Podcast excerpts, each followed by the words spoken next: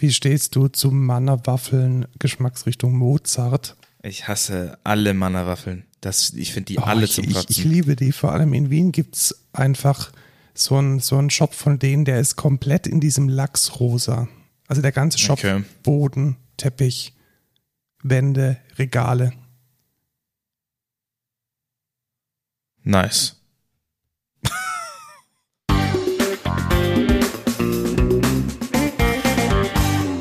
Hallo und willkommen zur 112. Folge Code Culture Podcast. Ich bin Lukas. Und ich bin Markus. Wir arbeiten beide bei der Excentra Gruppe, müssen wir jetzt ja sagen. Oh ja, stimmt. Weil wir inzwischen aus mehreren GmbHs bestehen. Äh, ich bin CTO und du, Lukas, bist DevOps und Softwareentwickler. Eigentlich eher nur DevOps. Na, ich würde mich auch als Software, als Hobby-Softwareentwickler. Ja, du Vielleicht mache ich das nicht bei der Excentra direkt. Aber du, du kannst es auch, gell? Ja. Und wir erzählen einmal alle 14 Tage die neuesten News aus der Tech-Bubble, garniert mit unseren Eindrücken und einem Thema der Woche. Und weil wir ein vollgefülltes Pad haben, würde ich tatsächlich gleich mit dem Feedback und Rückblick beginnen. Wir hatten viel erlebt in der letzten Zeit vor allem hatte ich ein Festival organisiert. Ja, das ähm, kennen vielleicht lange ZuhörerInnen dieses Podcasts schon. Wir, äh, ich mache so ein, so ein Metal-Festival in Heilbronn und ich muss sagen, es war tatsächlich überraschend gut.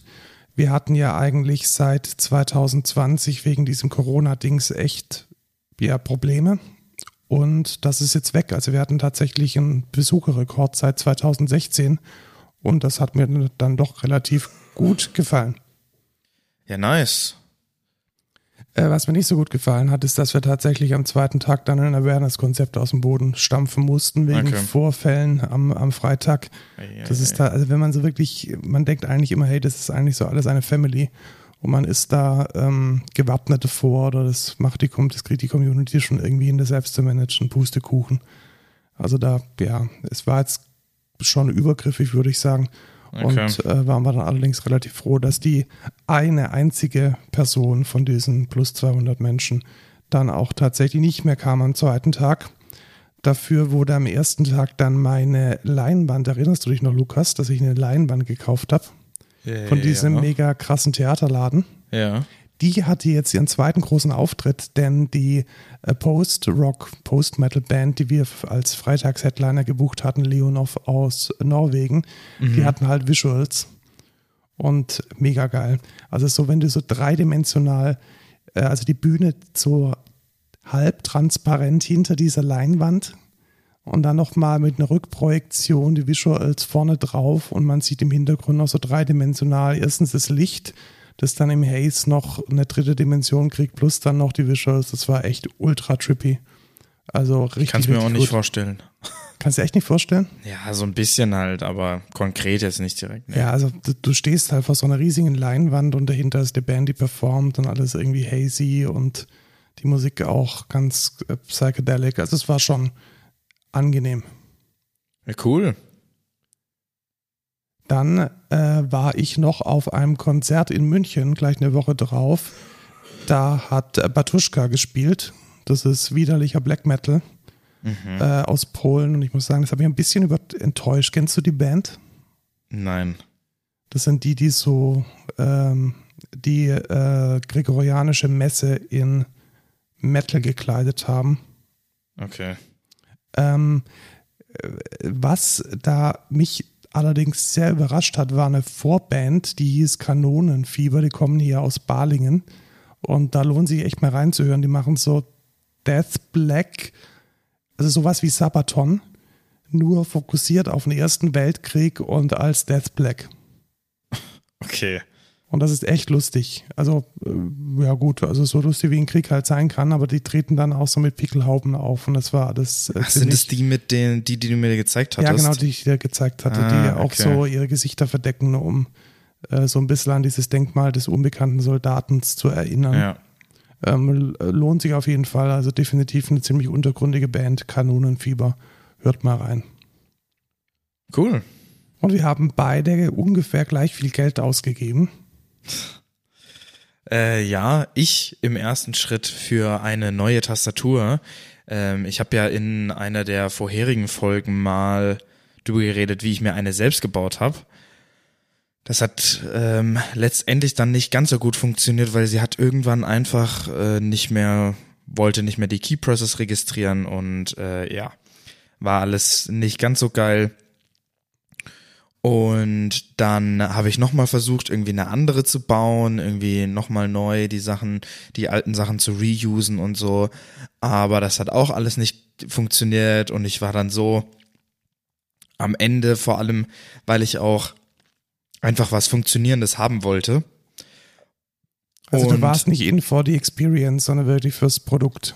Ja, ich meine, die Experience war auch ganz cool. Das Löten ist schon ganz lustig und irgendwie da die Firmware drauf zu packen und so. Aber ich wollte halt schon einen Split Keyboard, einen Split Ergonomic Keyboard halt haben.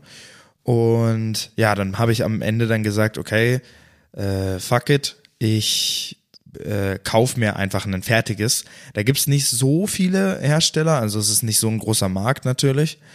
Ähm, aber einer der größten ist da äh, ZSA, ZSA. Die äh, kommen aus Taiwan und machen da schon länger äh, Ergonomic Keyboards. Und die haben jetzt vor einem Monat oder vor zwei, zwei Monaten oder so ein neues Keyboard auf den Markt gebracht. Und zwar ist das die Voyager. Und das ist ein Low-Profile Ergonomic Split Keyboard, welches also fast, also sehr ähnlich zu dem war, was ich quasi selbst gebaut hatte, aber halt komplett gebaut von einem Team, was Quality Approved ist. Da gibt's auch nochmal Custom, also ein bisschen Custom Firmware hinter, so eine geile Web-Oberfläche, wo man dann die die sein Layout quasi gestalten kann, die ganzen Keybindings setzen kann und was weiß ich nicht alles. Und das ist schon, das ist schon geil, weil man kriegt halt ein tatsächlich fertiges Produkt und man fühlt sich so richtig schön aufgehoben einfach. Ja, das ist so, man, man wird so in die Wiege gelegt und muss sich um nichts kümmern. Ich klick's gerade durch, also der, Shop sieht tatsächlich relativ fresh aus. Äh, die schippen aber, soweit ich das sehe, aus, äh, aus Fernost direkt. Aus Taiwan, ja. Also die haben kein, keine Lagerhäuser oder so in, äh, in anderen Ländern. Das heißt, man muss dann auch immer Zoll zahlen und äh, Zollgebühr und was weiß Verstehe, ich alles. ist da auch die, diese fancy Tasche dabei? Ja, die ist äh, im P Preis inkludiert. Ähm, was ich natürlich auch mega geil finde. Also der, der, der Punkt bei der Voyager und bei dem äh, Low-Profile-Keyboard äh, ist zum einen natürlich der Formfaktor. Das heißt, du hast natürlich ein viel kleineres Keyboard einfach und kannst es auch leichter transportieren. Ich nehme das jetzt auch immer mit in die Arbeit und nehme es dann auch wieder mit nach Hause und kann das zum Beispiel auch einfach auf meinen Laptop drauflegen, was auch mega geil ist. Also das passt genau drauf und dann kann ich trotzdem Split ähm, mit den Thumb Keys äh, das Ganze machen und ja, nehme die dann aber auch wieder mit in die Arbeit und kann dann die auch neben den Laptop äh, legen. Ja, hab wieder dieses ergonomischen, den ergonomischen Vorteil. Ich kann meine Schultern breit haben, ich kann aufrecht sitzen und dann einfach tippen, so wie ich lustig bin. Ja, schaut schon ganz adrett aus tatsächlich. Also, und du hast ja schon gesagt, das ist halt nicht so die, die, die Bastellösung, sondern das ist halt echt irgendwie, das Teil ist eine Gussform und ja. äh, die, die Stecker sehen so aus, als würden sie auch zu dem Zeug passen. Das schaut schon relativ äh, nice aus. Ja, und also es, man muss natürlich dazu sagen, also vielleicht um mal auf dein erstes Argument, also auf deine Einleitung einzugehen, es ist nicht billig. Also das Ding kostet äh, 365 Dollar Shipping ist immer kostenlos, aber man muss natürlich Zoll auch noch drauf zahlen. Ähm, in meinem Fall wären das 80, 80 Euro gewesen und insgesamt ähm, fürs Keyboard habe ich quasi umgerechnet 340 gezahlt. Das heißt, am Ende bin ich dann auf 420 äh, rausgekommen. Und ja, ich muss sagen, es ist halt, äh, ja, es ist genau das, was ich wollte. Also ich bin äh, zu keinem Punkt irgendwie enttäuscht oder so. Das Ding ist mega gut gebaut. Das ist qualitativ hochwertig wie, wie sonst was. Also das kann, das ist fast besser als diese, äh, also es fühlt sich auch wertiger an als jetzt, du kennst ja diese Logitech-Tastaturen. Ja, kenne ich. Ähm, und keine Ahnung, du hast halt unten sogar so eine Metal Plate, was natürlich zum Gewicht hinzufügt. Also sie ist eigentlich relativ schwer, aber die Metal Plate hat einen riesen Vorteil. Zum ersten gibt's ähm, direkt im Paket mit dabei Magnetic Legs, wo man dann die Tastatur so tenden kann, also so ein bisschen den Winkel verändern kann, so dass sie ein bisschen so schräg ist, was auch nochmal ergonomischer ist. Und zum anderen gibt es entweder von ZSA direkt einen Tripod ähm, Accessory, das heißt, man kann dann so einen magnetischen Tripod Ding hinten dran packen und dann kann man es einfach auf einen Tripod mounten. Und jetzt fragt man sich, What the warum fuck? will man das auf einem Tripod haben? Genau, warum will ich mein Keyboard auf einem Tripod? Das ist doch für Kameras. Aus einem guten Grund. Und zwar, es gibt die Möglichkeit, dass du entweder dein Keyboard krasser tenden willst als diese 10 Grad, die durch diese Magnetic Legs kommen. Das heißt, du hast dann irgendwie so 50 Grad und kannst dann so tatsächlich so seitlich tippen. Das ist nämlich tatsächlich auch besser für die Hände, weil du nicht wenn du die Hände so flach auf der Tastatur hast, dann sind ja deine, ähm, oh, deine Armknochen, glaube ich, über Kreuz oder irgendwie sowas. Ich weiß nicht genau die Theorie. Aber das ist auf jeden Fall nicht so gut für den Arm, wie wenn der jetzt quasi in so einer neutralen Position ist, wie, wie wenn du die jetzt am Lenkrad hättest an den beiden Seiten. Das ist tatsächlich dann besser und so könnte man das zum Beispiel auch mehr tenden. Das werde ich jetzt auch tatsächlich versuchen, äh, mal ausprobieren, aber auch nicht mit dem Tripod-Kit von denen, sondern. Du hast es dir 3D gedruckt? Nee, ein MagSafe Accessory. Und das ist so geil, diese ganze ähm, Keyboard-Community, der dann so mega krasses Tenting macht oder wo ich gleich noch drauf komme, haben auch einfach natürlich sich gedacht, ey, ich kann mir einfach eine Metal Plate hinten an mein Keyboard machen und dann kann ich jede MagSafe Accessory nutzen. Vor allem sind die MagSafe Accessories ja tatsächlich auch teilweise dafür gedacht, an Kameramounts so dran zu sein. Ne? Also dafür ist es ja teilweise auch gemacht worden. Und das funktioniert richtig gut anscheinend. Und ich werde es jetzt, morgen kriege ich tatsächlich das Paket, äh, werde es auch mal ausprobieren. Hab mir so zwei so Stand, Desk Stands für eigentlich iPhone geholt und werde das mal mit der Tastatur ausprobieren. Mal gucken, wie das ist. Und was ist da dein Anwendungsfall? Also möchtest du es dann einfach höher? Ja, ich möchte es mehr, also seitlicher, also seitlicher, okay. Quasi nicht nicht so gerade, sondern halt so, dass ich quasi von so wie wenn man so ein Joystick in der Hand hat, aber halt damit dann tippt. Verstehe, okay. Weil und ich sehe gerade, es gibt auch noch so C-Clamps, dann kann man tatsächlich die Tastatur, wenn man es möchte, auch an den Stuhl tackern. Genau, das ist dann das nächste Level. Also zum ersten Level tendest du es quasi einfach nur krass und dann hast du es so seitlich und kannst von der Seite so drauf tippen.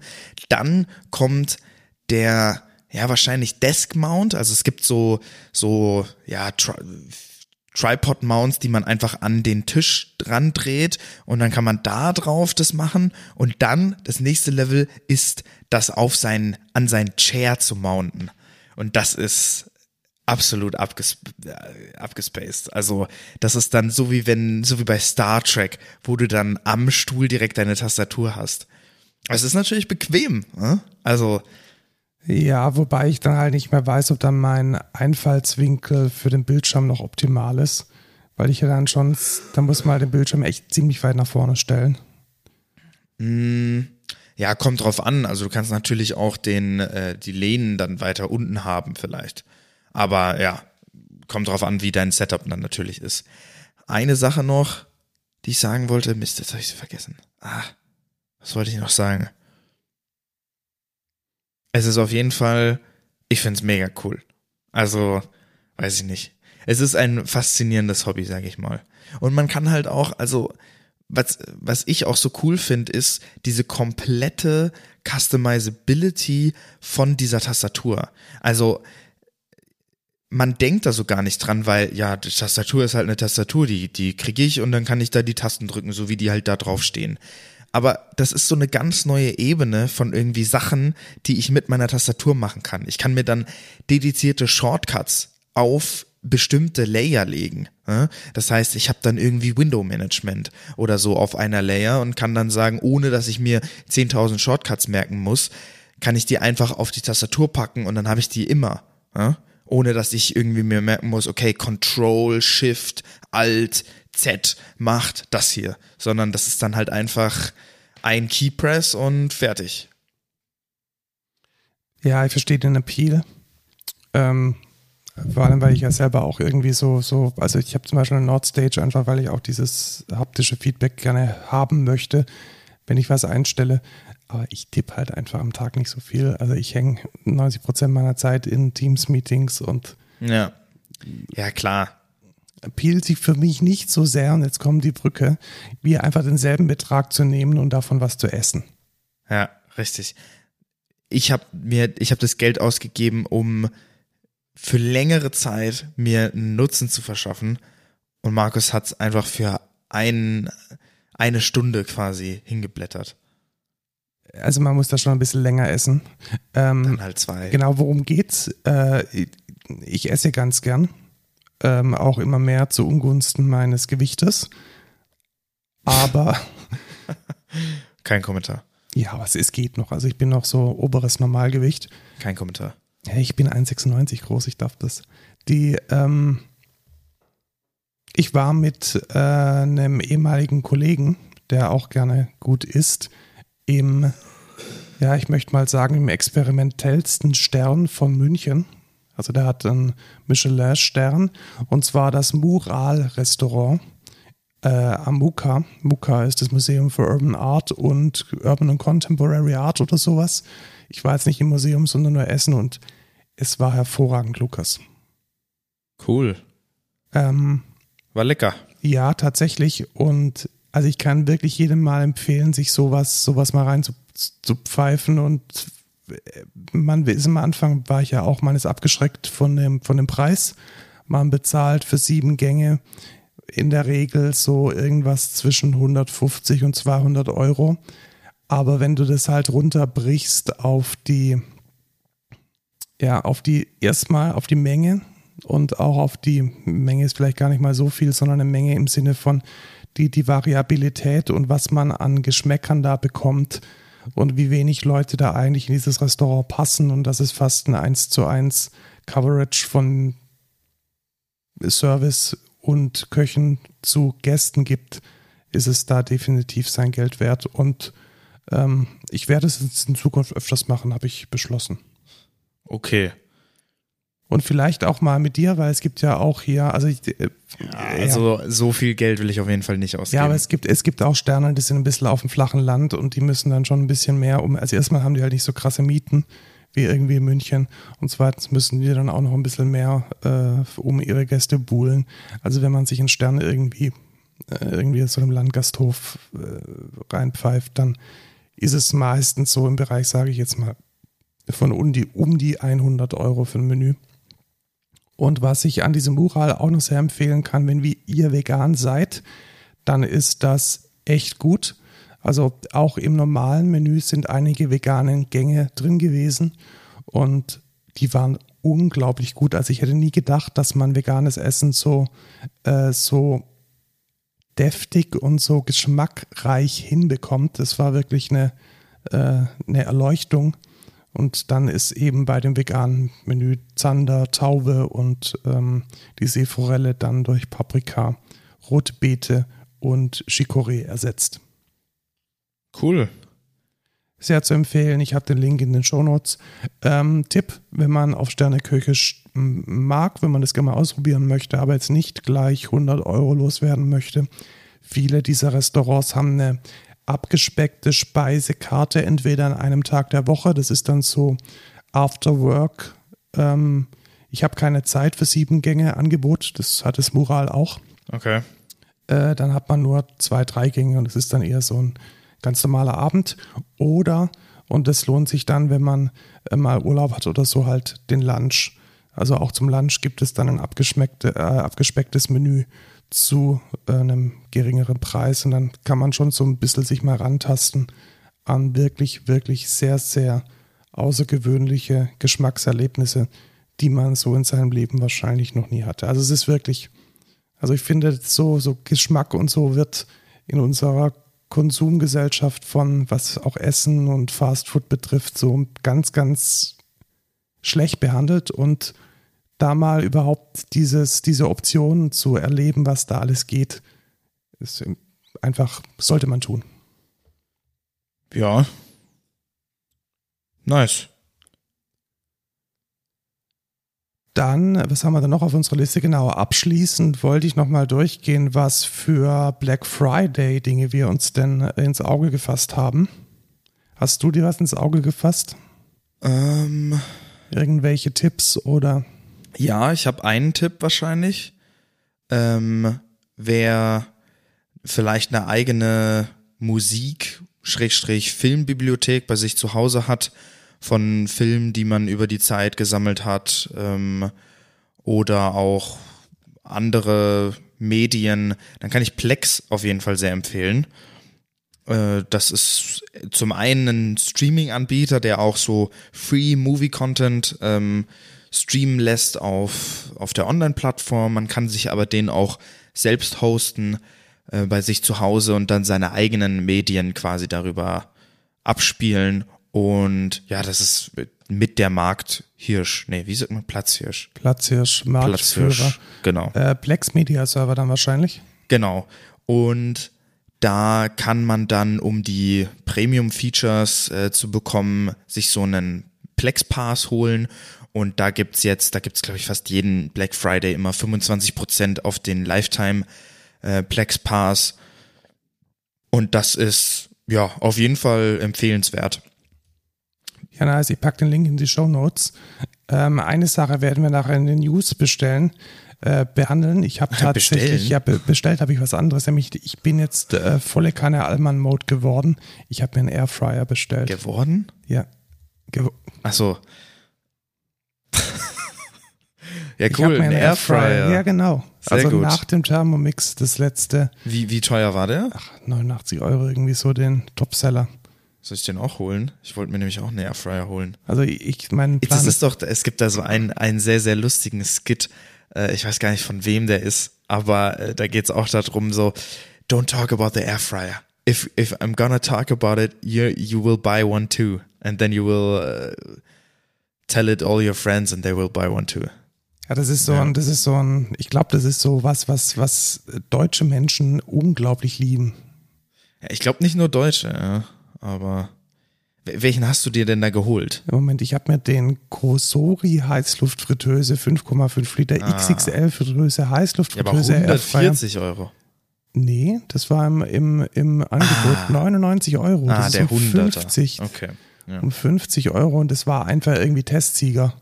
Habe ich gedacht, Mensch, voll geil. Ja, mega. Ja, und hat auch 53.931 Bewertungen. Also die können nicht alle gekauft sein.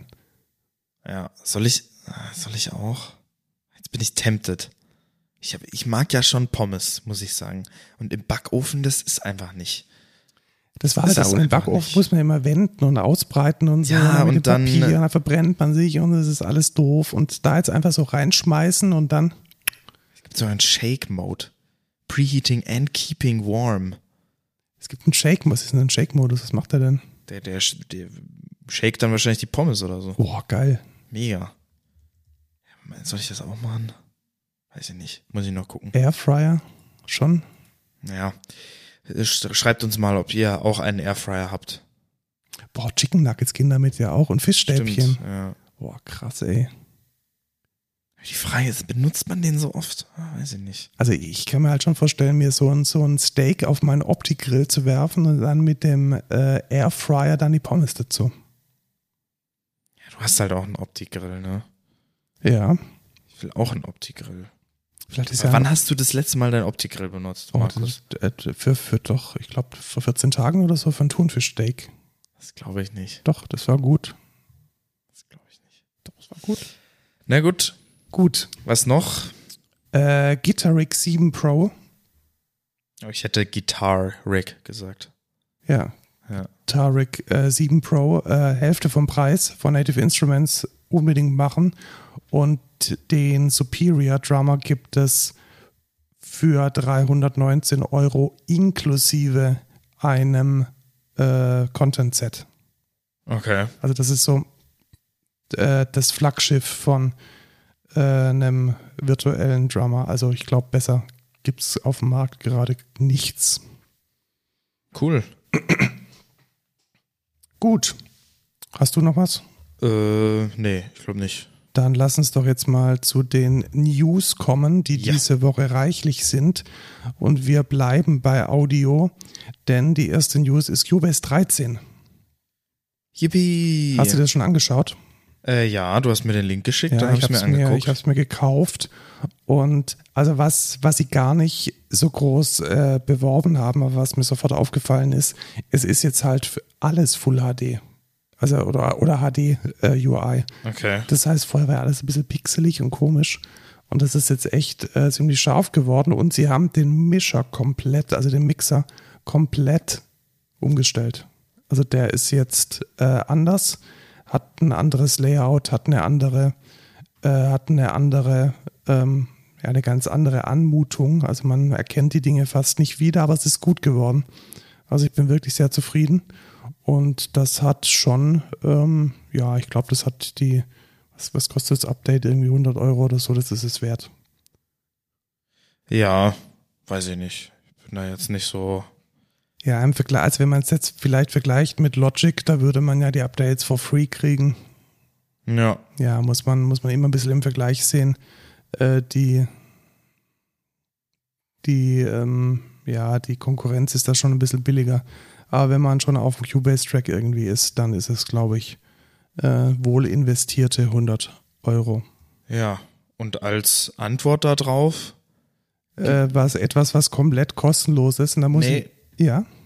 Ich will was anderes sagen. So, Als Antwort darauf tatsächlich hat ähm, Ableton natürlich äh, die neue Version 12 äh, announced. Ich weiß gar nicht, hast du es mitgekriegt? Nee, habe ich nicht. Äh, oh, oh, Gott, jetzt sind wir ja ganz, ganz, äh, ganz weit weg im Studio.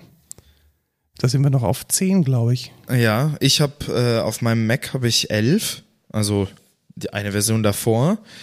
Ähm, ich glaube, im Studio haben wir nur 9 oder so. Ich glaube, da sind wir ja, richtig alt. Ja, eine ziemlich alte Version. Ähm, ja, ich bin mir aber nicht sicher, ob da so viel geiles Neues dazu kam.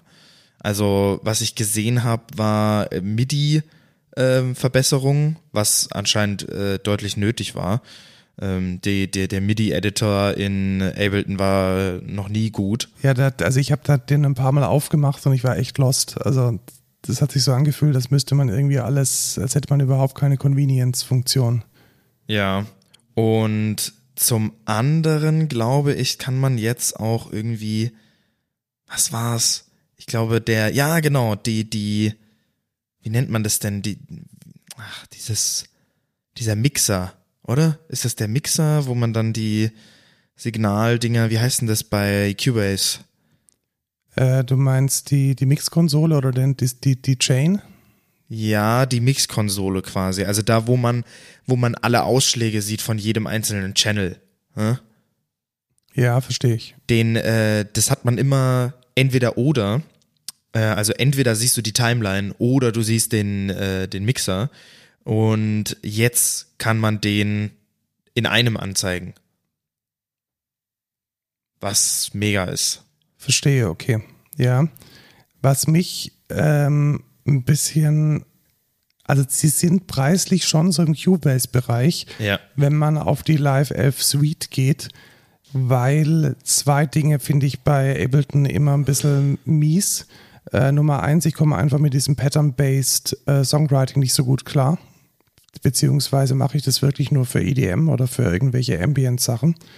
Und Nummer drei, Nummer zwei, das Problem ist, dass diese Chain, die unten aufgebaut wird, also diese Plugins, das macht nur dann Sinn, wenn man Stock-Plugins von Ableton verwendet, weil dann haben die alle irgendwie so dasselbe UX-Pattern und können so schön in Reihe geschalten werden. Aber wenn man andere Plugins verwendet, dann funktioniert das einfach nicht mehr. Dann ja, es funktioniert so, nicht gut, weil dann hast du halt immer ja, pro Effekt, den du quasi hast oder jeden, jeden Wert, den du ändern kannst, dann auch nur eine, also das ist dann mega abgespeckt halt unten sieht das aus. Ja, genau, das also. ist dann, also man muss dann immer, also klar, bei anderen äh, Doors muss man auch reinklicken, um dann das Plugin einzustellen.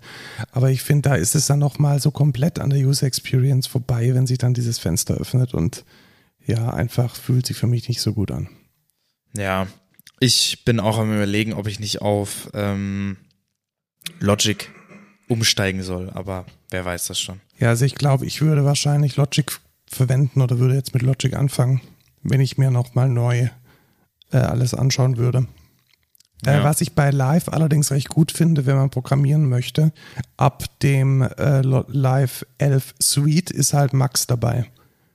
Und Max ist so eine Programmiersprache, die, ähm, also Max MSP und da gibt es dann Max Live, das ist so eine abgespeckte Version davon, wo man dann seine eigenen Synthesizer, Synthesizer äh, Synth, Synth-Dingsbums ja. ähm, programmieren kann. Okay. Und das ist halt schon, das ist schon geil. Ja, kenne ich mich nicht aus. Gut, aber kommen wir jetzt zu was, was kostenlos ist. Und ich muss echt sagen, ich bin ein bisschen, also ich habe dafür sehr, sehr, sehr viel Geld bezahlt. Und ähm, bist neidisch. Ich bin schon ein bisschen neidisch, ja. Und zwar ähm, Analog Lab Play von Arturia. Also grundsätzlich ist Arturia, ich würde mal sagen, so eine Boutique-Softwareentwicklung oder Hardwareentwicklung aus Frankreich, die ähm, hauptsächlich Vintage-Instrumente reimplementieren in Software und die haben so als das, was vielleicht bei Native Instruments äh, complete ist, haben die in Analog Lab so eine, so eine, ja, so eine Library-Sammlung, wo man halt ein paar Standarddinge auswählen kann. Und im Gegensatz zu äh, Native Instruments, die auch für diese kleinen Mini-Software-Instrumente äh, Geld verlangen, verschenkt Arturia das jetzt. Nice. Und zwar Analog Lab Play ist kostenlos. Das heißt, du kannst dir das runterladen und dann eine doch relativ große, ich glaube so 100 Instrumente sind drin, die halt komplett äh, aus diesen Flaggschiff-Produkten äh, sind. Also ja, du hast halt nicht viel, aber du hast trotzdem immer noch so eine was weiß ich, so 1, 2, 3, 4, 5, 6, so zwölf Regler, mit denen du den Sound alterieren kannst, die dann halt als Makro irgendwie in den Synthesizer reingefriemelt werden. Und das ist halt echt der Originalsound äh, von diesem Plugins nicht irgendwie gesampelt oder sonst was, sondern da ist der Code von diesen großen Plugins mit dabei. Und das ist halt schon krass. Okay. Also wenn ihr irgendwie äh, Musik produzieren wollt und ähm, jetzt ein bisschen aufs Budget achtet, dann No-Brainer, runterladen. Äh, 100, wahrscheinlich ist auch eine Shop-Plattform drin, wo man äh, Samples und so Kram nachkaufen kann, aber das ist ja egal. Ihr habt dann auf jeden Fall 100 echt gute Instrumente, so Standard B3, irgendwelche Plugs, irgendwelche Synthesizer mit drin, um dann so ein bisschen Vintage-inspirierte Lo-Fi, auch so Glitch-Zeug zu machen. Also schaut es euch mal an, das ist echt also dafür, dass es kostenlos ist. Ich hätte jetzt sogar gesagt, das wäre für, für einen Fuffi oder für 30 Euro äh, wäre es ein No-Brainer. Ja, cool. Da schaue ich auf jeden Fall auch mal rein. Dann der nächste No-Brainer. Wir bleiben in der Audiowelt. Keine Sorge, das ist der letzte Audio-News für heute. Ähm, wir haben ja schon öfters über das Slate Digital All Access Pass geredet. Das ist ein Abo für, ich glaube, irgendwas zwischen 9 und 15 Euro, je nachdem, wie man es abschließt und mit welcher Laufzeit pro Monat, bekommt man ein echt gutes Set an Basis-Plugins für, also so ein Autotune-Clone ist drin, ein OTT-Clone ist drin, ein echt guter, ähm, ein echt guter ähm, EQ, der so auch unendlich viele Bänder hat. Dann ist drin ein ähm, so eine Chain, Virtual Mix Rack, was echt unglaublich gut, stabil und ressourcenschonend so Vintage äh, Chains emuliert und ich benutze das tatsächlich lieber als Neutron, Neutron oder wie heißt das andere von Isotope? Nectar. Nectar. Und die haben jetzt einfach zu demselben Preis das komplette Portfolio von SSL von Solid State Logic dazugepackt. Und Solid State Logic, ich weiß nicht, ob ihr das schon mal gehört habt, aber das ist so der absolute High-End-Plugin-Hersteller, der so diese ultra, also erstmal SSL ist auch ein Hardware-Hersteller, der halt diese ultra teuren ähm, Chains von diesen SSL-Boards nachbaut als VST und die sind jetzt mit im Preis mit drin und kosten normalerweise also wenn man die jetzt alle kaufen würde, also das, was ich jetzt installiert habe, wäre wahrscheinlich irgendwie so im Bereich zwischen 4.000 und 5.000 Euro. Und es ist halt einfach ein absoluter No-Brainer. Also wenn ich jetzt wann dann holt euch äh, Slate Digital und dann ist sowohl die ohnehin schon vom Preis-Leistung her super äh, Slate ähm, Portfolio plus nochmal Solid State Logic mit drin. Ähm, ich bin begeistert. Cool.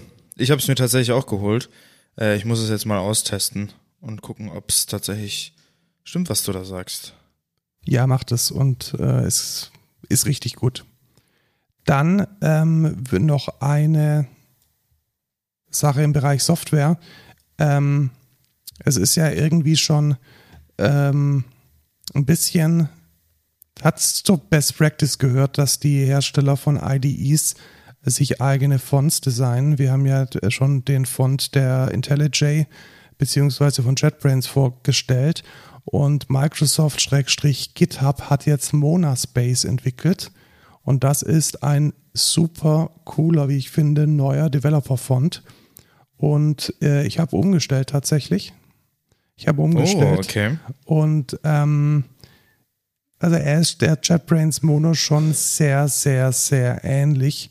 Aber ich finde, er kann vor allem überzeugen in den, äh, in den Varianten, also in den Schnitten, nämlich ähm, in Slap Serif und Mechanical Song. Also man kann den echt gut mischen und dann nochmal über den Schriftschnitt äh, zum Beispiel Kommentare oder Annotationen oder in der IntelliJ dann ähm, die ähm, die, die, das, was hier so eingeblendet wird, hier so 10 Occurrences und so.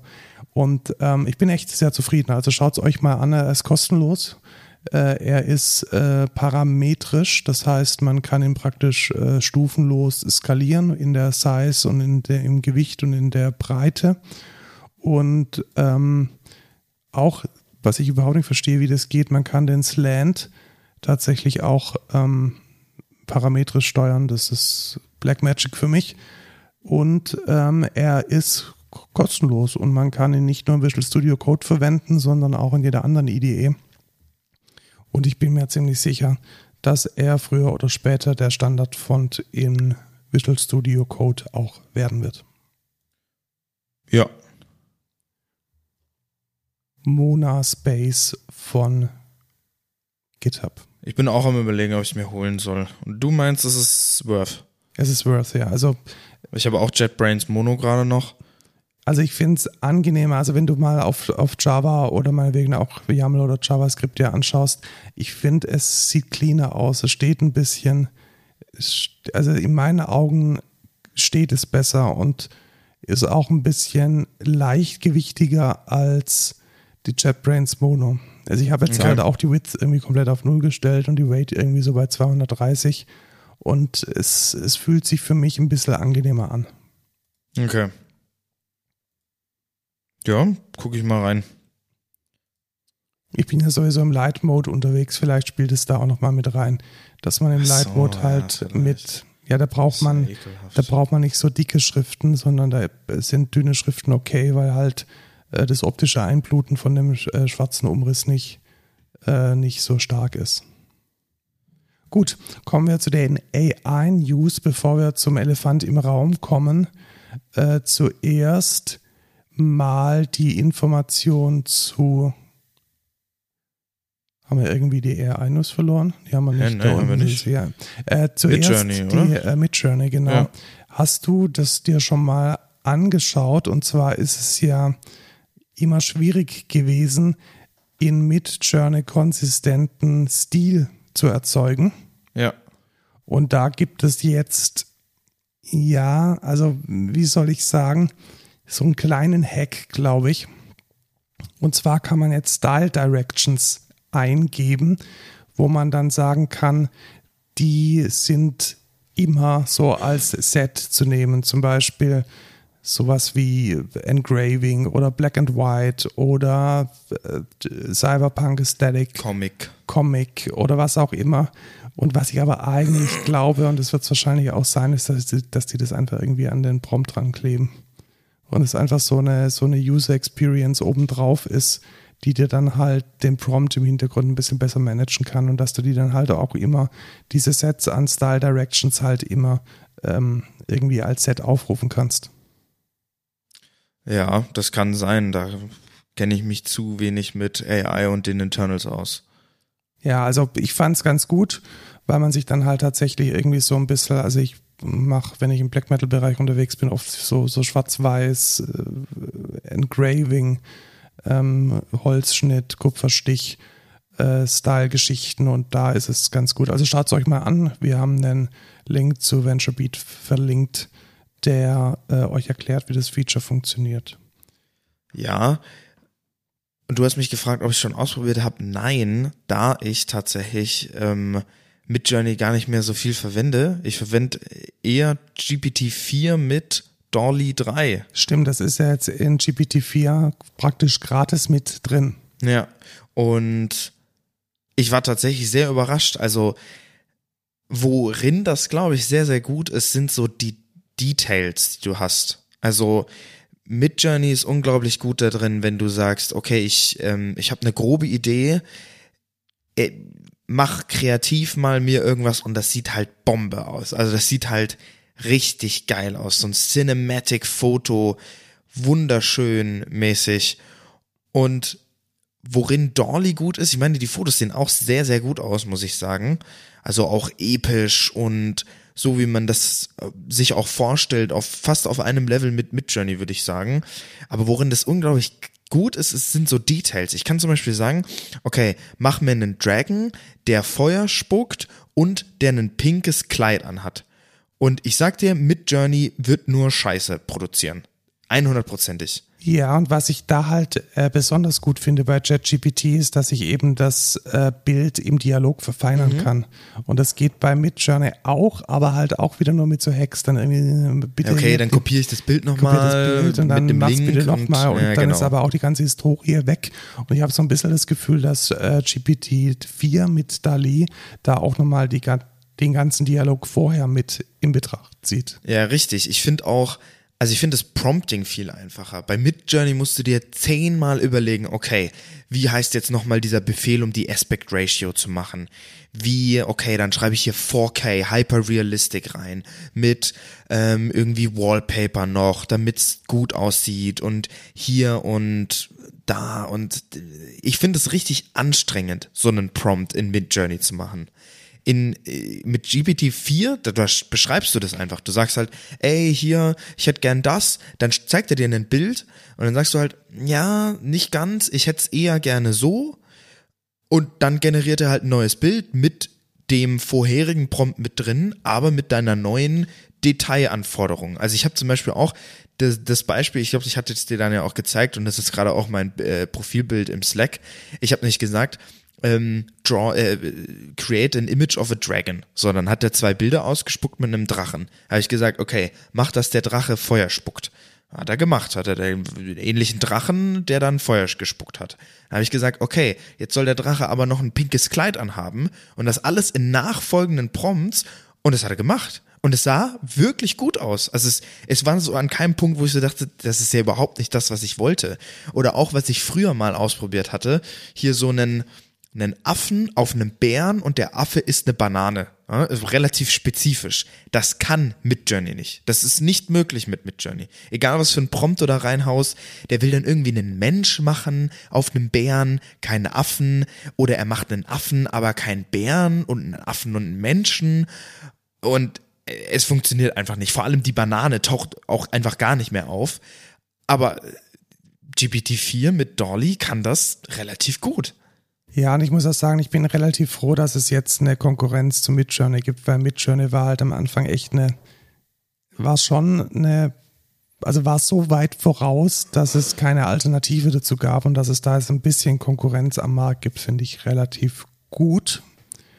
Ähm, vielleicht bleiben wir kurz nochmal bei, wir haben jetzt die Brücke geschlagen zu OpenAI und nur nochmal kurz die News, dass es neue Modelle und neue Entwickler, ja, API-Produkte gibt. Man kann jetzt tatsächlich auch DALI direkt mit der OpenAI äh, REST API verwenden und man kann sich seine eigenen kleinen GPTs anlernen. Das heißt, man kann die füttern mit ähm, speziellem Wissen oder die auch äh, dann eben ja, mit einem Character versehen oder irgendwie festnageln auf gewisse Sprache oder gewisse Domänen. Und das äh, alles wurde veröffentlicht. Äh, das nennen sie GPTs. Genau, GPTs, äh, so Mini-GPT, ja, eigentlich nicht Mini-GPT, das sind dann echte GPTs. Und die kann man dann eben auch benennen und dann eben immer für, ähm, für seine ähm, Verwendungen in, als Feature in der Anwendung äh, nutzen. Und ist ja kein Geheimnis, machen wir auch. Das heißt, äh, auch in unserer Software ist ChatGPT ein Bestandteil, nicht als Produkt, sondern als Feature im Produkt. Ja, was man da vielleicht noch kurz dazu sagen kann, ist, da wird ja auch ganz viel spekuliert drüber, oh, wie viele Startups hat äh, OpenAI jetzt damit gekillt. Ich meine, das stimmt schon ein bisschen. Ne? Also das Modell von vielen war ja, okay, wir bieten eine mega spezialisierte AI an. Und jetzt kannst du halt einfach sagen, okay, ich mache das halt mit dem Toolkit. Ja, und aber was da halt, genau, und es gibt halt jetzt dafür keinen Markt mehr, das ist schon richtig, da hat OpenAI alles weggefegt.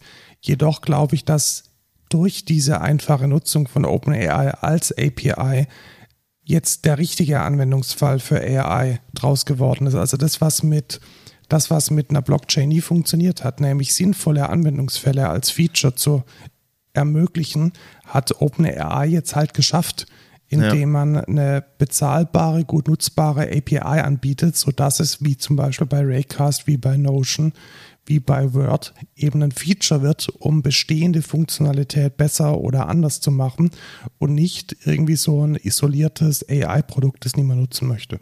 Ja, richtig. Finde ich schon eigentlich ganz cool. Vor allem, sie haben ja auch gesagt, also das ist ja nicht mal eine API, die du dann nutzt, sondern du erstellst ja mit natürlichem Text genau, dein dieses, GPT. Richtig. Also du, das ist auch, das ist so smart, was die machen. Die sagen nicht, ey, dann habe ich hier ein Interface und die Developer können dagegen gehen. Nein, das ist alles natürliche Sprache. Weil klar, die AI versteht natürliche Sprache. Und die können natürlich alles mit der natürlichen Sprache dann auch machen. Ich finde das schon ziemlich geil. Ja, und ich glaube, das wird auch eine ganz neue Disziplin. Also ich habe am Anfang das immer ein bisschen belächelt mit Prompt Engineering und so. Aber ich glaube schon, dass das ein Skillset ist, welches man in der Zukunft noch mehr als einmal braucht. Ähm, ja, jetzt kommen wir zu dem Elefant im Raum.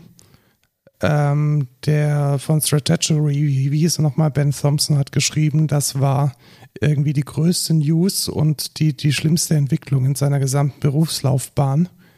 Ähm, da ist was Großes passiert. Vielleicht äh, fassen wir es kurz zusammen und dann ähm, so ein bisschen unsere Bewertung. Also was ist passiert?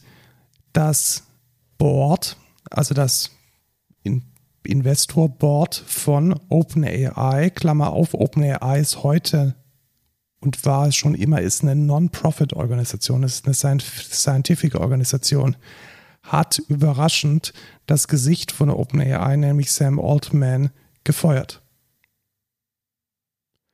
Und dann gab es, wie heißt es auf Deutsch, Back? Backlash. Backlash, aber gibt es da einen deutschen, deutschen Begriff für? Dann gab es äh, so viel Gegenwind. Ja. Dann gab es so viel Gegenwind, dass dann der President von äh, OpenAI, also der Executive Greg Brockman, auch das äh, Handtuch hingeworfen hat. Und dann gab es die Info, dass Microsoft sowohl Sam Altman als auch irgendwie die Hälfte von seinem Team einstellt als neues AI-Team. Und dann war auf einmal der ehemalige CEO von Twitch CTO von OpenAI. Und das alles irgendwie innerhalb von 24 Stunden. Ja. What the fuck? Gut, was, was sagen wir dazu? Schwierig. Also meine Vermutung ist, glaube ich, und das ist wahrscheinlich ähm, die das ist wahrscheinlich die Wahrheit dahinter, dass Sam Altman dann halt doch sehr auf der kommerziellen Verwertungsvision angesprochen ist und dieses, vielleicht dieses sein, diese Wissenschaftlichkeit hat links liegen lassen, zu sehr mit Microsoft geflirtet. Das sind so die Gerüchte und auch die Analysen, die jetzt so durch die Blogosphäre äh, rennen. Was denkst du dazu, Lukas?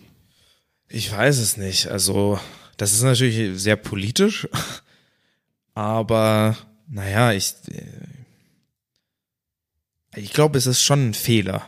Also egal wie viel er jetzt irgendwie damit Microsoft flirtet oder nicht, das, der ist ja mega wichtig. Der ist mega wichtig. Also das ist ja also vor allem auch, also ich, ich weiß auch gar nicht, wie viel er jetzt daran entwickelt hat, aber alleine schon das Marketinggesicht von OpenAI zu sein, das ist jetzt, ich glaube, das könnte und wird auch vermutlich ein Turning Point sein, dass die Microsoft geführte AI jetzt mindestens mal gleichzieht mit ChatGPT.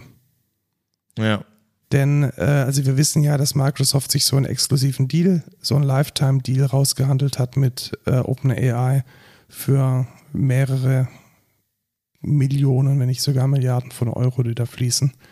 Und jetzt das einfach sich einverleiben zu können, ohne wirklich dafür was zu bezahlen, ist praktisch ein Geschenk.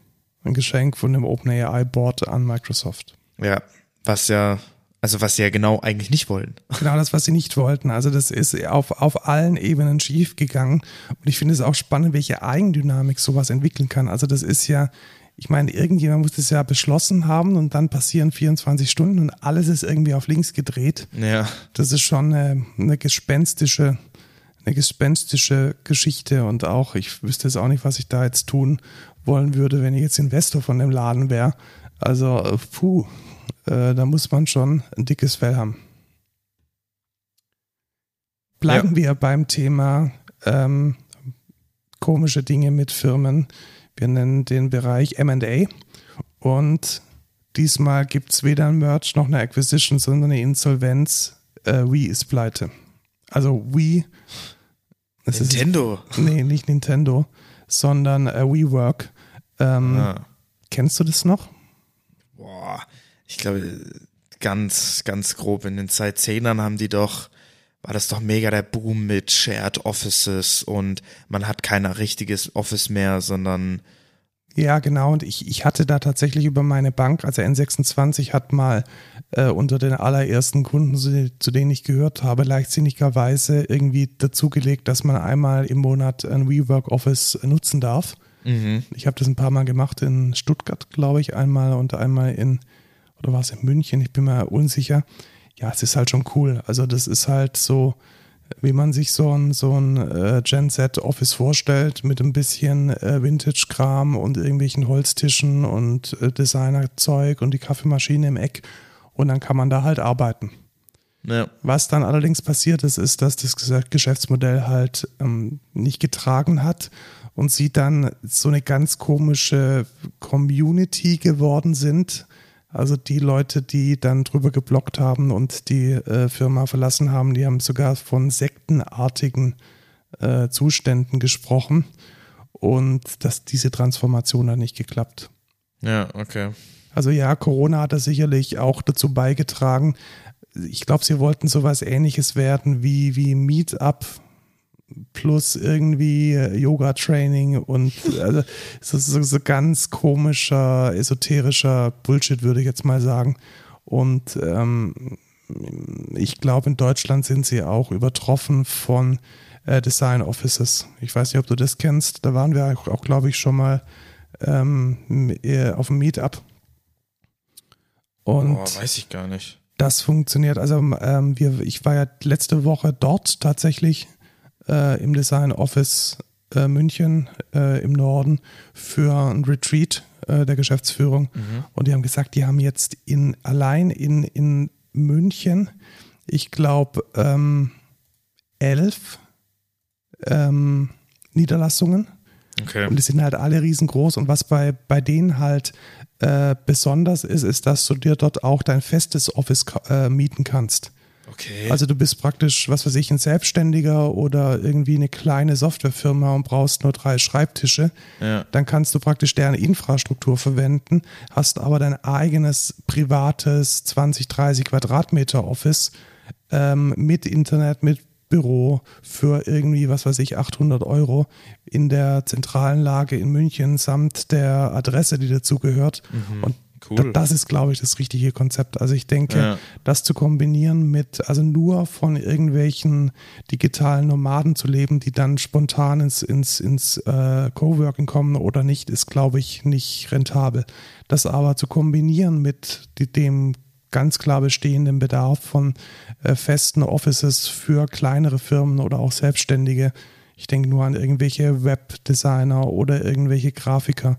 Das scheint zu funktionieren und offensichtlich hat dann Design Offices die äh, Wii Offices vom Markt vertrieben. Krass. Dann äh, eine sehr, sehr, sehr gute Nachricht. Äh, das Genome.com-Projekt, äh, also GNOME, Genome, hat vom Sovereign Tech Fund äh, ein Funding bekommen und zwar eine Million Euro. Cool. Euro? Euro tatsächlich, eine Krass. Million Euro, weil ich glaube, das Sovereign Tech Fund ist ähm, ein deutscher Fonds vom tatsächlich äh, dem deutschen ähm, Wirtschaftsministerium. Und die Idee dahinter ist, dass dieser äh, Fonds digitale Infrastrukturen, die von öffentlichem Interesse sind, fördert. Ah, das ist also, nice. Das ist tatsächlich eine echt gute Sache. Also ich habe bis jetzt noch nie irgendwie gesehen, dass irgendwas Sinnvolles dabei rauskommt, aber das scheint jetzt wohl irgendwie äh, geklappt zu haben. Und die aktuellen Investitionen sind echt gut. Ähm, unter anderem in Logback. Mhm. Also diese Java Library haben ja. sie investiert in den Python äh, Package Index, also in äh, PIP. Dann haben sie investiert in OpenJS, Pendulon, und äh, Fortran. What? Ja, Fortran, da wo die ganzen Bankprojekte äh, mitgemacht werden. Okay. Und Open Blast, das ist so ein lineares Algebra-Tool. Äh, Yocto, das ist ein, ähm, ein IoT-OS. Äh, Wie viele sind es denn noch?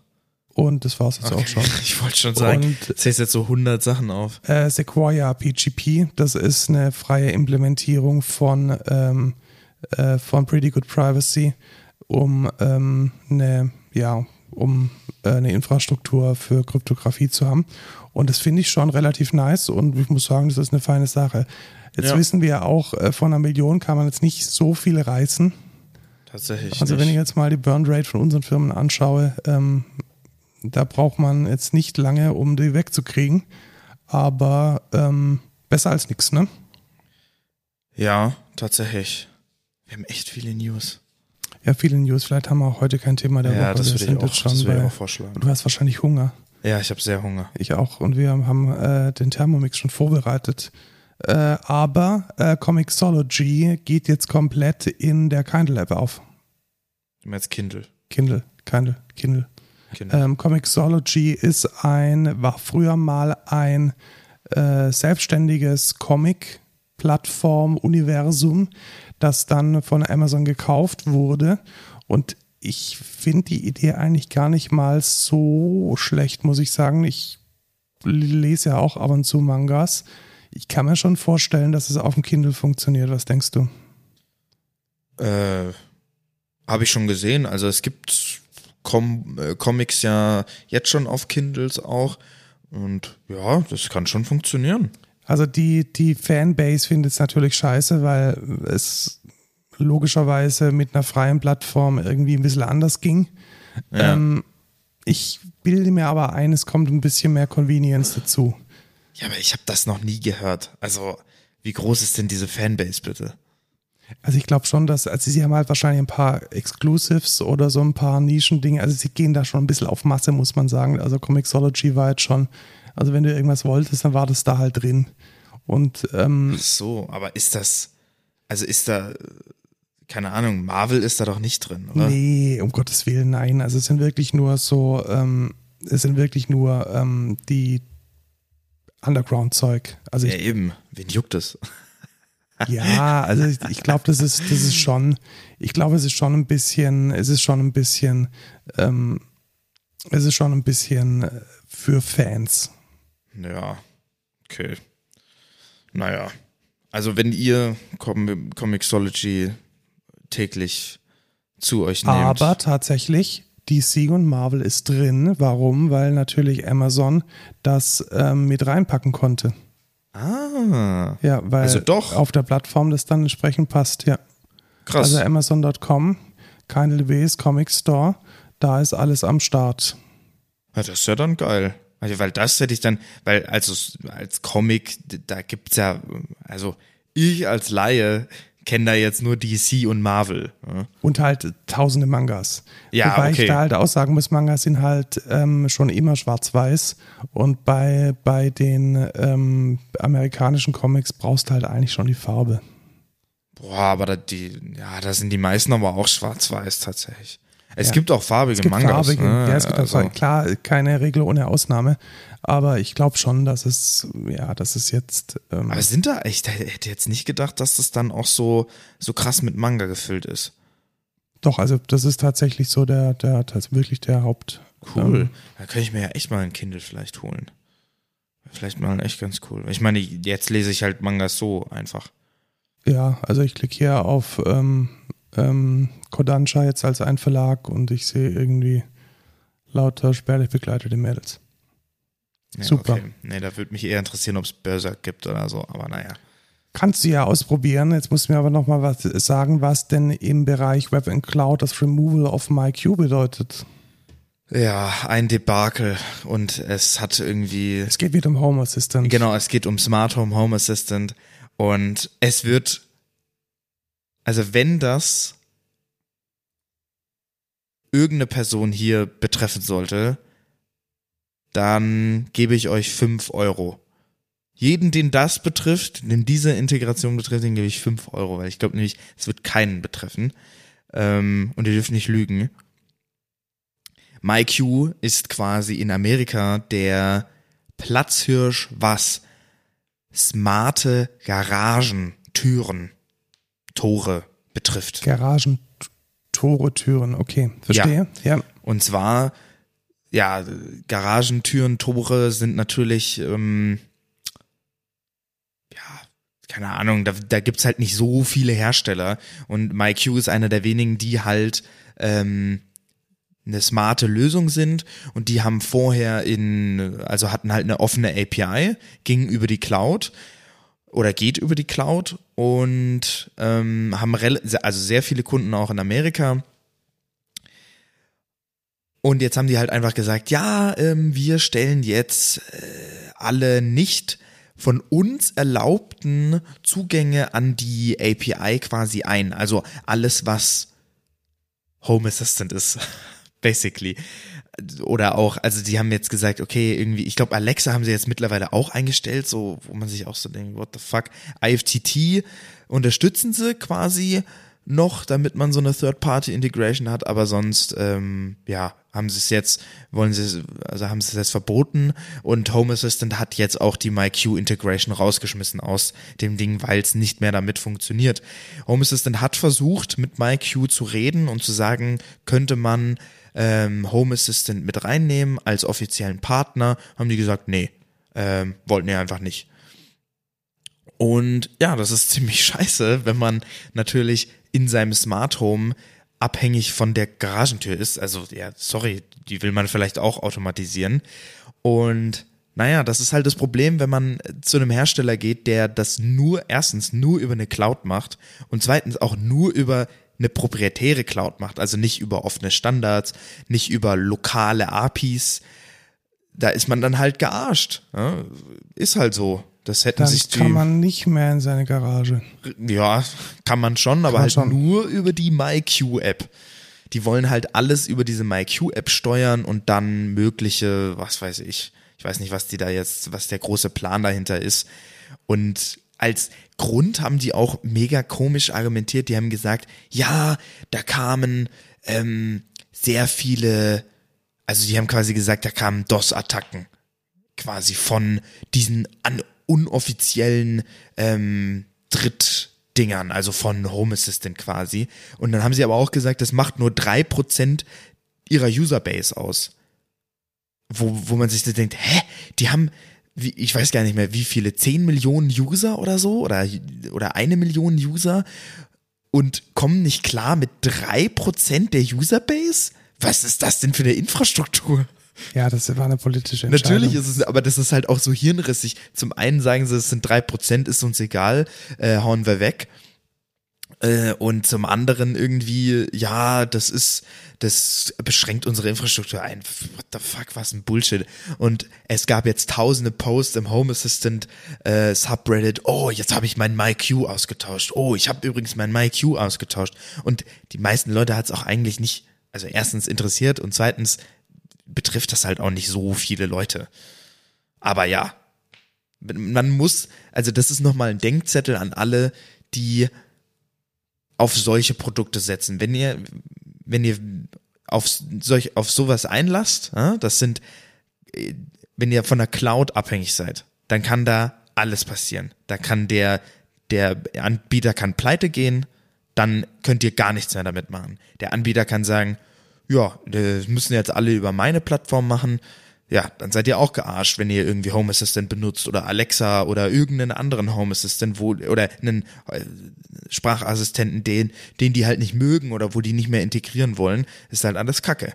Und zum Zweiten ist es natürlich auch einfach langsamer äh, als eine lokale Anbindung. Deswegen alles lokal machen und Zigbee benutzen oder Meta oder Z-Wave oder Homematic IP von mir aus. Und dann kommt man auch wieder in seine Garage. Ja, hoffentlich. Sehr gut. Man bekommt jetzt auch ähm, keine Werbung mehr, wenn man 10 Euro bezahlt. Hast du es gemacht? Wo? Bei Facebook und Instagram. Was ist da passiert? Ach so, ja, ich kriege also immer die, dieses Pop-up. Genau, also die grundsätzliche News ist, dass es jetzt auf einmal ein kostenpflichtiges Abo, eine Subscription von Instagram und Facebook gibt, um auf Werbung zu verzichten. Aber dahinter steckt viel, viel, viel mehr. Denn es gab eine Eilentscheidung von einem europäischen Gericht, nachdem jetzt Facebook, also Meta, dazu verdonnert wurde, sich gefälligst mal an die DSGVO zu halten. Und nicht irgendwo versteckt in irgendwelchen AGBs zu sagen, ja, ja, also grundsätzlich gibt es da ein Angebot, wo man das Tracken der eigenen Daten zu Werbezwecken abstellen kann. Jetzt muss es als Angebot ersichtlich sein oder das ist zumindest die Interpretation von äh, Meta, von diesem Beschluss. Und das haben sie jetzt auch gemacht. Denn ja. in dem äh, Beschluss zur Sache hieß es grundsätzlich kann die Nachverfolgung des Nutzerverhaltens Tracking auf eine Einwilligung gestützt werden, wenn alternativ ein trackingfreies Modell angeboten wird, auch wenn dies bezahlpflichtig ist. Und dieses auch wenn dies bezahlpflichtig ist, ist, glaube ich, der Nebensatz, den Meta jetzt als Grundlage genommen hat, um für einen Zehner ein Opt-out für das Tracking und damit auch für die Werbung zu ermöglichen. Ist es das wert, Lukas? Nein. Ich glaube auch nicht. Vor allem, also ich entgehe dem derzeit immer noch, indem ich immer einfach Instagram schließe, wenn dieses Pop-up kommt. Ich frage mich, wie lange ich das durchziehen kann, bis sie irgendwie meinen Account sperren oder so. Ich traue mich es kaum zu sagen, aber ich teile da jetzt mal so ein bisschen diese neoliberale Sicht äh, zur Instagram-Werbung. Ich glaube nämlich, also erstmal finde ich, die Werbung, die ich auf Instagram bekomme, überraschend passend. Mhm. Und zweitens ist das ein Marktplatz oder ein Werbemarktplatz, den ich unglaublich demokratisch und sinnvoll finde. Denn er ermöglicht halt wirklich auch mit kleinem Werbebudget ähm, deine sehr, sehr, sehr stark targetierte Benutzergruppe zu finden oder Kundengruppe zu finden. Also den Shit, den ich da kriege, der passt so wie Arsch auf einmal zu meinem Konsumverhalten. Es wäre absolut unmöglich. Stell dir mal vor, du bist ein dänischer Enthusiast von historisch korrektem Drucken. Mhm. Und du suchst jetzt Menschen, die sich für Holzschnitte interessieren. Mhm. Wo findest du deine Kunden? Im Museum. Ja, oder auf Instagram. Und wer kauft dann äh, die heilige Barbara und den heiligen Christophorus äh, holzgeschnitten, holzgeschnitten gedruckt von einer historisch korrekten Druckmaschine? Ich. Da vorne liegt's. Das wäre nie passiert, wenn ich mich da jetzt in irgendwelchen Artifazi-Blogs oder auf Pinterest hätte umschauen müssen. Und ich glaube schon, dass diese Werbung vor allem in dieser hochgradig demokratisierten und zugänglichen Form auf Instagram durchaus einen starken Faktor bedeutet für äh, Independent äh, Businesses. Und das will ich eigentlich nicht verlieren. Das ist aber auch nur so die wirtschaftliche Komponente. Natürlich ist es komplett fein, wenn jetzt Meta übrigens nicht 10 Euro, sondern 12,99, weil Steuer noch draufkommt. Also ah, ja. 12,99 äh, für äh, die werbefreie Variante. Weißt du, was ähm, RCS ist? Oh, war das irgendwas mit Streaming? Nee, RCS ist tatsächlich ein äh, der Nachfolgestandard zu SMS.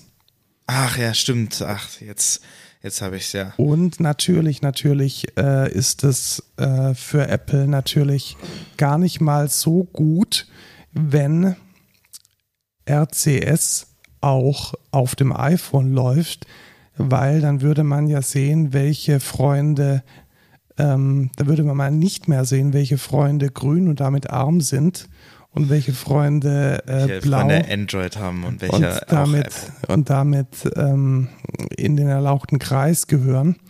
Ähm, RCS ist eigentlich schon relativ alt ähm, das ist ein infrastrukturbasierter Dienst, meint die Wikipedia, die eine Alternative zu Instant Messagern darstellt, weil sie äh, unabhängig von dem darunterliegenden Internet, sondern tatsächlich, soweit ich das sehe, auf dem GSM funktionieren.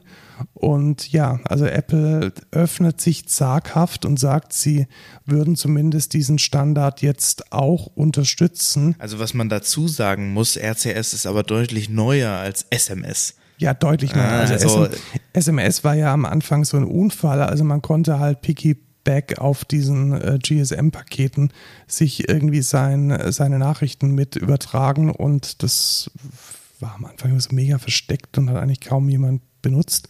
Und bei GSMA ist es jetzt tatsächlich ähm, mit spezifiziert. Ähm, was bedeutet das eigentlich nichts für iOS-Benutzer? Denn die RCS-SMSs werden nach wie vor auch grün angezeigt. Ja, das war ja zu erwarten. Ja, wobei sie dann halt keine Kosten mehr verursachen würden. Aber sie machen das doch jetzt auch nur, weil sie quasi dazu gezwungen werden. Natürlich werden sie dazu gezwungen, ja, klar. Es ist halt wieder, es ist so typisch Apple. Ja, also man äh, muss sie zu ihrem Glück zwingen. Also ich, ich finde die, also ich glaube, das kommt jetzt nicht aus Europa, sondern aus einer anderen Ecke. Aber ich glaube schon, dass diese Regulierung von Tech-Unternehmen echt ein wichtiger. Das wichtiger kommt, das kommt wieder aus der EU, ja. Ja, super. Ja, ist wieder in der EU, äh, soweit, soweit ich weiß, wieder ja, dann, so eine Entscheidung ähm, aus der EU. Glückwunsch. Ja. Da, da hatte ich, habe ich auch einen TikTok gesehen. Äh, Tim Cook kann zurücktreten. Die EU sagt jetzt, was Apple äh, ja, danke, genau. Muss. Das ist tatsächlich der, der DMA, der Digital Marketer. Der ist aber schon ziemlich alt. Ja, ja, aber der also, trifft, der, der tritt halt jetzt ja, in Kraft. Ja, schon ja, gut. Naja, es ja, ist halt, ich meine, Sideloading, USB-C und RCS vor allem, das sind ja auch, also USB-C war ja auch so ein, also ein gutes Feature, wo, wo Apple dann auch gesagt ja, wir sind jetzt hier auch auf USB-C. Und, ähm, genau, und ja. jetzt unterstützen wir auch RCS. Ja, genau, der neue Standard. Ja, machen wir Knopf an die News mit dem letzten großen Ding. Hast du dir den AI-Pin angeschaut? Ja, das war ja, also da merkt man, man sollte vielleicht mehr Geld in Marketing stecken und nicht einfach irgendeine äh, irgendeinen Kack-Launch. Hast du das Launch-Video gesehen? Also was ist es erstmal? Ähm, AI-Pin ist ein lange antizipiertes und mit ganz viel Venture-Kapital versehendes Produkt als ein Wearable. Es ist ein AI-Assistant, den man sich magnetisch an, sein, äh, an seine Brust äh, tackert, an den Pullover, der potenziell erstmal alles mitfilmt und fotografiert und mit Laser auf deine Hand kurze Informationen projizieren kann, sonst aber in der Regel mit äh, Sprache funktioniert. Und also erstmals ziemlich shady und fishy. Ich habe ja. noch nie eine gute also eine echte Demo gesehen, wirklich so. Du, hast du dir das Launch-Video ja, angeguckt? Ist das ist ja so peinlich. Absolut. Die, die labern da eine Minute lang, oder ich, ich glaube, das ganze Video über checkt man nicht, was dieses Ding macht. Also die erklären, die sagen, ja, also ähm, das ist der AI-Pin. Es gibt ihn in drei Colorways. Hä? Was? Was ist das denn für ein Introductory Video? Äh, ich sag doch nicht, ja, übrigens, wir haben drei Colorways. Du sollst doch erstmal sagen, was macht denn das Ding? Warum sollte ich das kaufen? Also ja, das war also wirklich komplett verwirrend. War, war mega verwirrend. Also ich glaube, sie wollten das so so ein bisschen so selbstverständlich machen, so dieses ja, das ist jetzt ein Ding, auf das alle gewartet haben. Und ich glaube, sie haben halt einfach übersehen, dass dieses Produkt unglaublich erklärungsbedürftig ist. Ja. Und mega ich glaube auch einfach, dass das nicht der, also so. Und das wird safe nicht so funktionieren, wie die, sagen, dass das funktioniert. Also wenn man doch ein Device hätte, den man die ganze Zeit mit sich rumträgt, Lukas, gell? Das ja, wäre schon ja. krass. Was gell? mir Informationen geben Was kann, mit denen ich Sachen kaufen kann. kann. Und vielleicht Hast auch, das, der hat auch so eine Demo gemacht, wo er dann gesagt hat, ähm, okay AI-Pin oder irgendwie, ich weiß nicht mehr genau, was er gesagt hat, kaufe Toilettenpapier. Und dann hat er gesagt, okay. Und dann hat er, hä? Was hat er denn jetzt gekauft? Ja, genau. Ist es jetzt morgen da oder? Ja, what the fuck hat er überhaupt gekauft? Der hat einfach nur gesagt, ja, okay, mache ich. Hä? Also das hat ja schon bei Alexa nicht funktioniert. Alleine da hat man ja schon, das macht ja keiner. Niemand benutzt diese Alexa, um Sachen zu kaufen. Du willst es sehen, du willst Rezensionen sehen, du willst keine Ahnung, du willst selber dann das kaufen, du willst nicht irgendwie sagen, ja, kauf hier äh, Toilettenpapier. Ja, die, die Use Cases sind nicht durchdacht. Also das Einzige, was ich ein bisschen verstehen kann, aber was halt auch mega creepy ist, ist so eine AI zusammengefasst, ich sag mal so ein Best-of des Tages oder der Woche. Also wenn du halt wirklich, also gehen wir mal davon aus, es gäbe ein Device, dem ich trusten würde, der komplett meine Kommunikation äh, aufnimmt und auch Fotos und Videos macht da dann irgendwie am Ende zu sagen, hey, das ist deine Woche und das sind deine zehn besten Dinge und das ist mit deiner Gesundheit passiert und das hier. Wird niemals, das wird niemals funktionieren. Ja, also zumindest, zumindest nicht in den nächsten, nächsten zehn Jahren. Das, das, also das ist Black Mirror Shit, ne? Ja, genau, aber das fände ich spannend, sowas in der Richtung. Und das dann auch alles noch on-device. Das wäre natürlich die absolute Königsdisziplin. Also das Ding ist vielleicht dann nicht mal irgendwie mit dem Internet verbunden, wenn ich es nicht möchte. Und aber das wird noch mega viel ja, Zeit. Das wird ja ewig dauern, bis man da ist. Also und dass die das jetzt so vorstellen als ja übrigens, äh, das ist jetzt hier dein dein Assistant, den du immer dabei hast und der alleine die Kamera, der, der erkennt doch nichts. Gut, also 700 also, Dollar kostet. Äh, ich gebe dem Ding zwölf Monate. Ich gebe dem zwei Monate. Bis dahin lachen, werden die nochmal fünfmal ausgelacht. Also. Äh, apropos Lachen, kommen wir zum Code der Woche. Wir lassen das Thema der Woche einfach aus, weil wir sind jetzt schon bei einer Minute 17. Genau, und ich habe ähm, einfach zwei Codes der Woche, weil. Ja, weil ja. wir haben ja kein Thema der Woche. Genau. Und da gehe ich zuerst auf den nicht ganz so coolen, also der ist auch cool, aber nicht ganz so cool wie mein zweiter. Das ist äh, Dion Docker Image Update Notifier. Ähm, weil ich habe nämlich, ich weiß nicht, ob du nein, auch das ist der No-Code der Woche, Lukas. Das ja, nein, das ist kein No-Code der Woche, das ist ein Docker-Image. Okay. Ich habe das einfach nur da reingepackt, okay. weil das da gepasst hat. Ähm, aber das ist quasi, also ich weiß nicht, ob du auch das Problem hast, dass du ja äh, wahrscheinlich einen V-Server hast oder einen Heimserver, auf dem Docker-Container laufen und naja, die zu updaten ist nicht so ja, trivial. Ich habe tatsächlich eine einmal pro Woche stattfindende Aufgabe in Things, die heißt äh, Portainer updaten. Richtig. Und da wäre doch viel geiler, wenn du nicht jede Woche checken müsstest, sondern gepinkt wirst. Hm? Da kann man dann Dion verwenden und der scannt dann quasi, also ich weiß nicht, ob du Watchtower kennst. Ja, ein bisschen tatsächlich. Das macht es quasi automatisch, ja. aber das finde ich auch nicht so geil, weil was ist, wenn dann doch mal ein Change kommt, der Breaking ist oder wenn du zurückrollen musst und ja, weiß ich nicht, finde ich nicht so geil ähm, und ja, Watchtower ist mir auch nicht so ganz so koscher, weil was macht er dann da und äh, keine Ahnung. Bin ich kein großer Fan von. Ich bin eher so, okay, ich, ich entscheide mich aktiv dazu, jetzt Updates zu machen. Ähm, und da ist Dion sehr geil. Das packst du dir als Docker-Container zum Beispiel mit auf deinen Docker-Host und kannst dann quasi als Cron-Job in dem Docker-Container laufen lassen und der überprüft dann Container, die du quasi spezifizierst oder alle Container auf dem Server und guckt, ob es da eine neuere Version gibt. Und schickt dann eine Notification auf alles Mögliche. Ich habe da jetzt zum Beispiel, was wir schon mal vorgestellt haben, Notify, also ntfy.sh.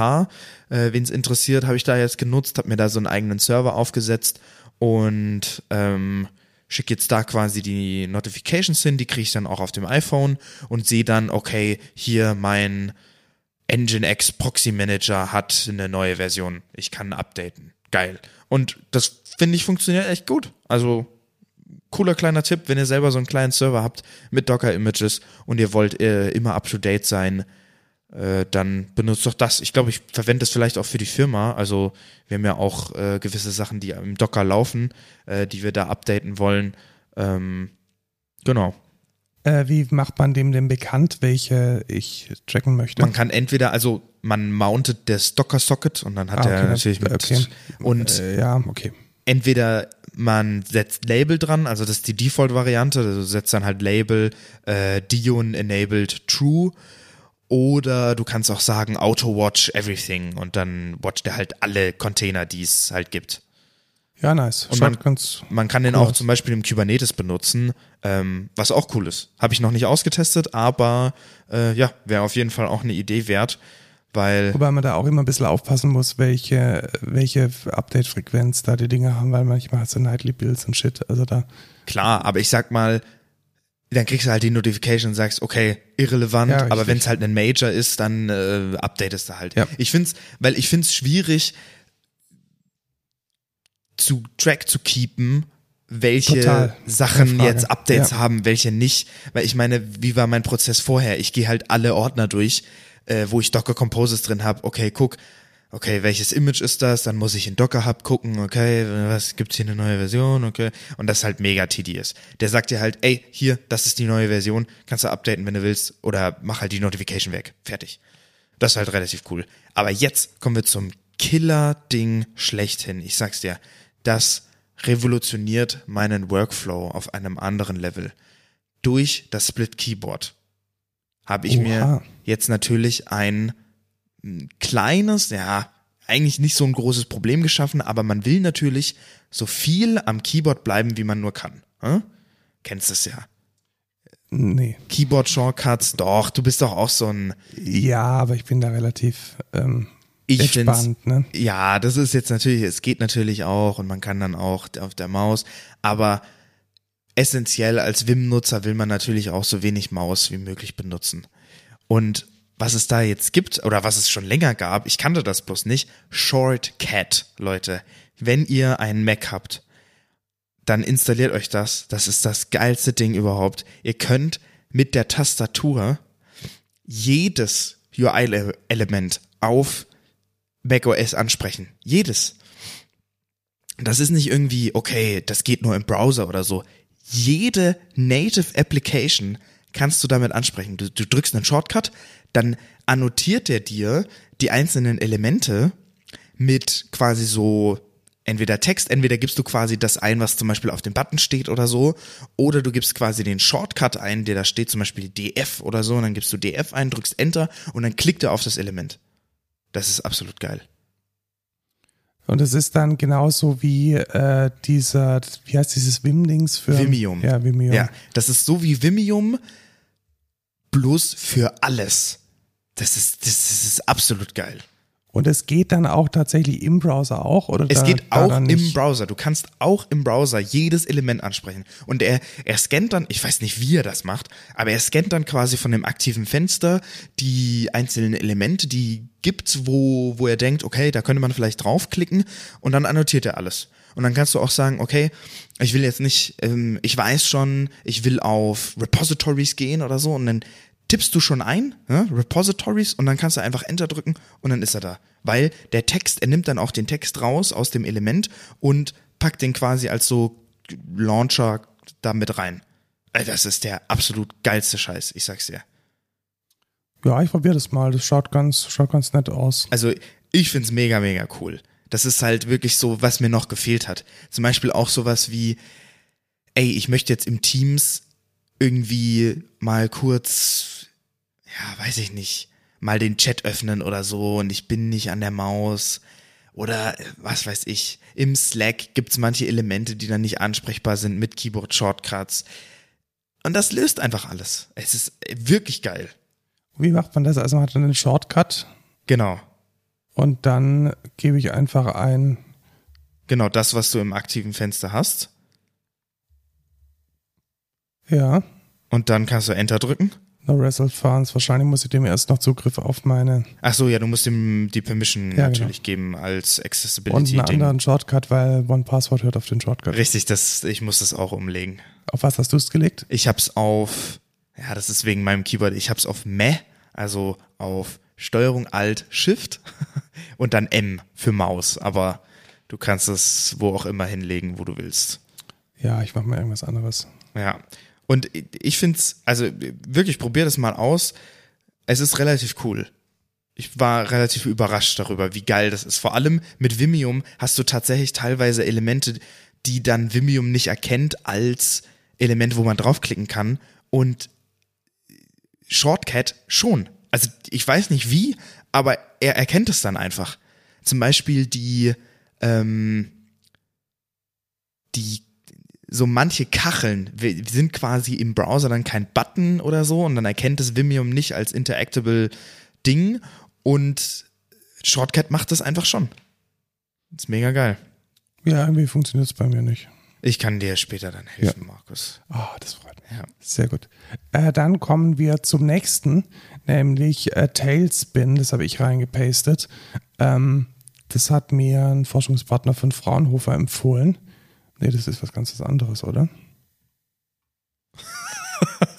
das hat mir nicht den Forschungspartner von Fraunhofer empfohlen, sondern äh, das habe ich irgendwo anders gefunden. Äh, es macht eigentlich eine Sache und diese eine Sache gut. Wie schaust du denn Logdateien auf dem Rechner an? Ja, das Ding ist, ich schaue die halt in K9S an.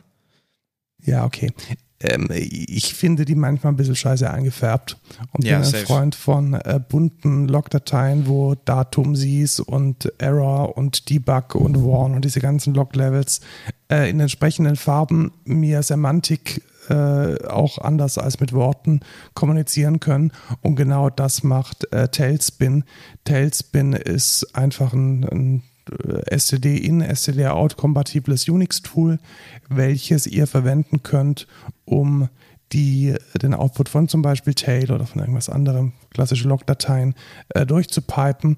Und dann werden zum Beispiel URL, Datums, IP-Adressen, äh, Dinge in Anführungszeichen, Pfade, also Unique-Pfade, HTTP-Methoden, äh, Log-Level, Unix-Prozesses, äh, Prozesse werden richtig ähm, gehighlightet, sodass die optisch ansprechend und sinnvoll ausgezeichnet werden. Und was ich besonders gut finde, ist, dass man Tailspin auch verwenden kann, um auf Ordner zu hören. Also nicht nur auf sich verändernde oh. Logdateien, sondern auch auf Ordner. Und du kannst dann da tatsächlich schauen, äh, zum Beispiel, äh, wenn die Logdateien äh, rotieren.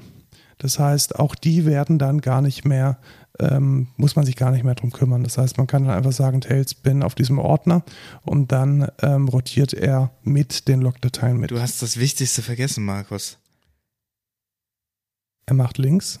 Das ist in Rust geschrieben. Alleine oh. deswegen ist es schon gut.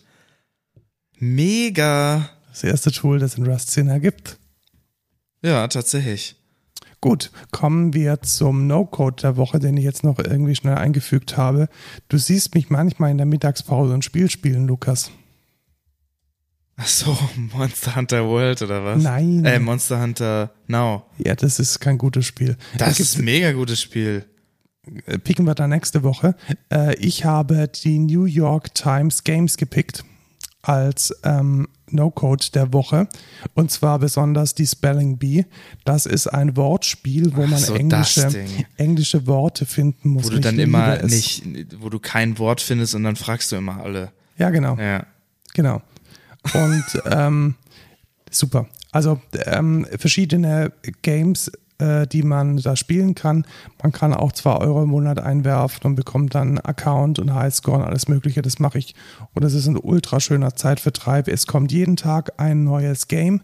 Es gibt dazu auch eine ganze Community, sowohl auf Reddit als auch in den New York Times Foren direkt, die dann so Tipps dazu geben und irgendwie diskutieren und lustige Dinge tun. Und es ist ein wunderschöner Zeitvertreib. Nice. Das war es heute. Es bleibt uns eigentlich nichts anderes mehr übrig, als ähm, Werbung zu machen für die Excentra-Gruppe, dort zu arbeiten, indem ihr eine Bewerbung schreibt an karriere.excentra.de oder uns auf LinkedIn anquatscht. Und jetzt habe ich Hunger, Lukas. Ich auch. Tschüss, Lukas. Äh, ciao, Markus.